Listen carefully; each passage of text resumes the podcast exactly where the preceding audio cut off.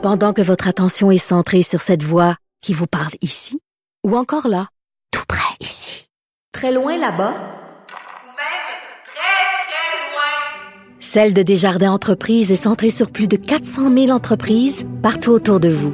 Depuis plus de 120 ans, nos équipes dédiées accompagnent les entrepreneurs d'ici à chaque étape pour qu'ils puissent rester centrés sur ce qui compte, la croissance de leur entreprise.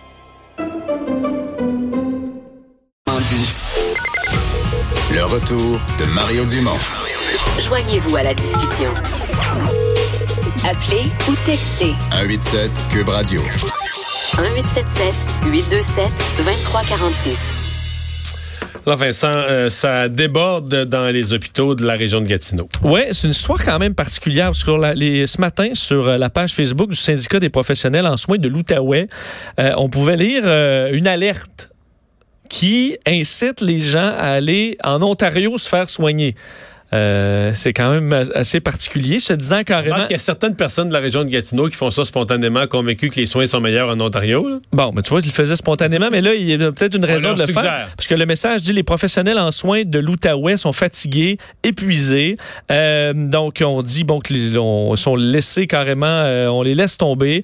Ils ont besoin de répit. Ils vous demandent de privilégier toutes les autres options possibles, notamment l'utilisation du réseau de la santé de l'Ontario, plutôt que de vous rendre aux hôpitaux de Hull de Gatineau. Alors, on vous dit carrément, ben, allez dans une autre province parce que nous, on est débordés. Patrick Gay est président du syndicat des professionnels en soins de l'Outaouais. Bonjour, Monsieur Gay. Bonjour, M. Dumont. Bon, euh, comment on en arrive à un message euh, quand même extrême, là, aussi extrême? Oui, euh, écoutez, c'est parce que nos professionnels en soins de l'Outaouais sont épuisés. Euh, on travaille euh, notamment à l'urgence de Gatineau et l'urgence de Hall euh, avec un taux d'occupation de 168. Ça frôle les 200, 210% depuis euh, le début de l'été. Euh, on demande à nos professionnels en soins de faire de plus en plus d'heures supplémentaires, de plus en plus de TSO, de temps supplémentaires obligatoires. Euh, les infirmières ne sont plus capables de, de, livrer la marchandise. Nos infirmières auxiliaires, la même chose. Euh, ça a des impacts négatifs aussi sur les étages, aux soins intensifs. Euh, la même chose, elles sont épuisées. Donc, euh, c'est un cri du cœur que nous lançons euh, aux, aux, différents ministres, le ministre de la Santé, ministre Lacombe notamment, pour dire, écoutez, là, il faut prendre soin de nos professionnels si vous voulez qu'elles continuent à prendre soin de, de la population dans l'Outaouais. Ouais. Est-ce que euh, euh, ben je pense, entre autres au cas du temps supplémentaire obligatoire. Est-ce que vous êtes euh, d'une façon ou d'une autre partie prenante au projet pilote? Parce que la version officielle qu'on a, c'est qu'on s'en va en sens contraire, qu'on a des projets pilotes pour mettre fin au temps, euh, au temps supplémentaire obligatoire. Ça avait été initié par M. Euh, Gaétan Barrette, des libéraux. Ça se continue sous la CAQ. J'avais l'impression que le temps supplémentaire obligatoire, c'était en voie d'amélioration, qu'on allait en demander de moins en moins aux professionnels en soins. Vous, vous m'arrivez avec un message complètement contraire chez vous en Outaouais? Ben, j'imagine que vous parlez des projets ratios. Ouais.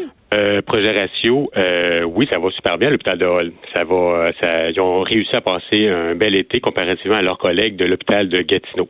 Euh, le site de l'Outaouais est composé de cinq urgences, notamment les deux, les deux qui sont en urbain.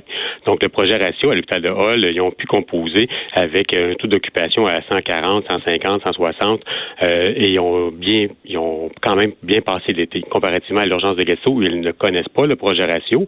Euh, juste pour faire une petite différence entre les deux, euh, à Hall, euh, une infirmière, une infirmière auxiliaire ensemble peuvent avoir entre 6 et 9 patients, tandis que leurs collègues de travail, euh, à même pas 10 kilomètres l'autre côté, en ont de jusqu'à 14 patients. Là. Donc, euh, on voit qu'il y a une très grosse différence. Donc, si on ajoute à ça euh, des infirmières, des infirmières auxiliaires en moins, ça l'ajoute à la lourdeur de la tâche, ça l'ajoute des patients qu'elles doivent soigner. Euh, et en plus, s'ils sont en TS obligatoire, c'est sûr qu'elles que, qu'elles sont surmenées. Vous savez, M. Dumont, euh, le temps supplémentaire, habituellement, il est volontaire. Donc, lorsqu'on fait un temps supplémentaire volontaire, on se prépare à ce TS-là. Euh, on se lève plus tard dans la journée, on, fait des, on se repose avant de, de revenir, avant d'aller au travail. Mais quand c'est obligatoire, souvent, ben, nos infirmières, infirmières auxiliaires, euh, ce sont des mamans, ce sont des, euh, qui ont des obligations. Donc, ça se peut que le matin, sont debout depuis 6 heures le matin. Elles font leur quart de travail de 16 heures à 20 heures, à minuit. Puis là, à minuit, on leur dit, ben là, tu vas rester jusqu'à demain matin. Donc, euh, le TS, finalement, c'est pas juste un 16 heures qu'elles font, là, c'est un 24 heures qu'elles font. Donc, euh, ça se peut qu'au bout, euh, c'est- normal qu'elle rendu à ce temps-ci de l'année, qu'elle soit épuisée. Le, le message que vous avez euh, diffusé ce matin sur l'épuisement, sur l'état de situation, est-ce qu'il est lié aux vacances d'été? Ou est-ce que c'est une situation euh, comme permanente? Ben écoutez, à chaque, euh, il faut savoir que fin à août, euh, dès la première semaine de septembre, il y a le Festival des Montgolfières, puis c'est toujours comme ça habituellement. Écoute, euh, on a parlé avec la direction aujourd'hui, puis euh, eux aussi nous, nous l'ont dit. Là, ils, ils admettent que euh, la semaine avant le Festival des Montgolfières, c'est toujours problématique. Donc, euh, c'est Pourquoi? Parce qu'il y a des gens qui prennent congé, il y a des gens qui prennent congé Ben, pour les congés, mais il y a aussi le- la rentrée, les rentrées scolaires. Il y a des écoles qui ont déjà commencé ici, donc il y a des demandes de congés additionnels qui sont demandées. Donc euh, oui, il y a des congés. Euh, il y a des gens qui euh, ne sont plus disponibles maintenant pour faire du temps supplémentaire autant que durant l'été parce que le, le conjoint, la conjointe est en vacances ou la grand-maman ou le grand-papa est en vacances pour s'occuper des enfants. Donc euh, il y a une diminution de disponibilité pour faire du temps supplémentaire ce temps-ci. Puis il faut aussi euh, l'électrochoc qu'on a demandé, euh, qu'on a fait, euh, c'est aussi parce que justement, il y a 300 000 personnes au Festival des Montgolfières. Euh, nous, avant même le Festival des Montgolfières, il y a un taux d'occupation à 160 On s'attend à ce qu'il augmente le taux d'occupation. Là. On dit pas qu'il y a toujours des, des accidents au Festival des Montgolfières, mais quand même un risque accru quand on augmente une population dans une région, c'est normal qu'il y ait de plus d'accidents, plus de plus, plus Oui, de ça va de soi. aux urgences. Avez-vous le sentiment que votre message de, de ce matin a été entendu aujourd'hui? Est-ce qu'il y a eu moins d'affluence dans les hôpitaux euh, du Québec puis euh, plus dans les, les, les hôpitaux près des ponts en Ontario? C'est-tu vérifiable? Ben, ça, je, non, je suis pas, je suis pas sur le bord de l'autoroute, je suis pas sur le bord des ponts malheureusement. Fait ben, ou heureusement, je suis pas sur le bord des ponts pour calculer le nombre de personnes qui traversent de l'autre côté. Euh, moi, ce que je sais, c'est que là, ce soir, présentement, nous sommes, il y a 46 patients, sont à 165% Il manque trois infirmières présentement à l'urgence de Gatineau. Euh, donc, euh, c'est la, la réalité qu'elles vivent. Euh, elles ont accepté de travailler comme ça euh, en espérant que ça se passe bien pour le reste de la soirée. Là. Mais on va, euh, on va- je vous aurai la dernière question. C'est quoi les prochaines étapes? Est-ce que vous venez de lancer aujourd'hui un mouvement qui va conduire à des actions plus musclées ou euh? Ben, présentement, on a obtenu notre rencontre avec le ministre Lacombe, donc on nous allons le rencontrer euh, vendredi prochain, euh, en compagnie de la PDG du CISO.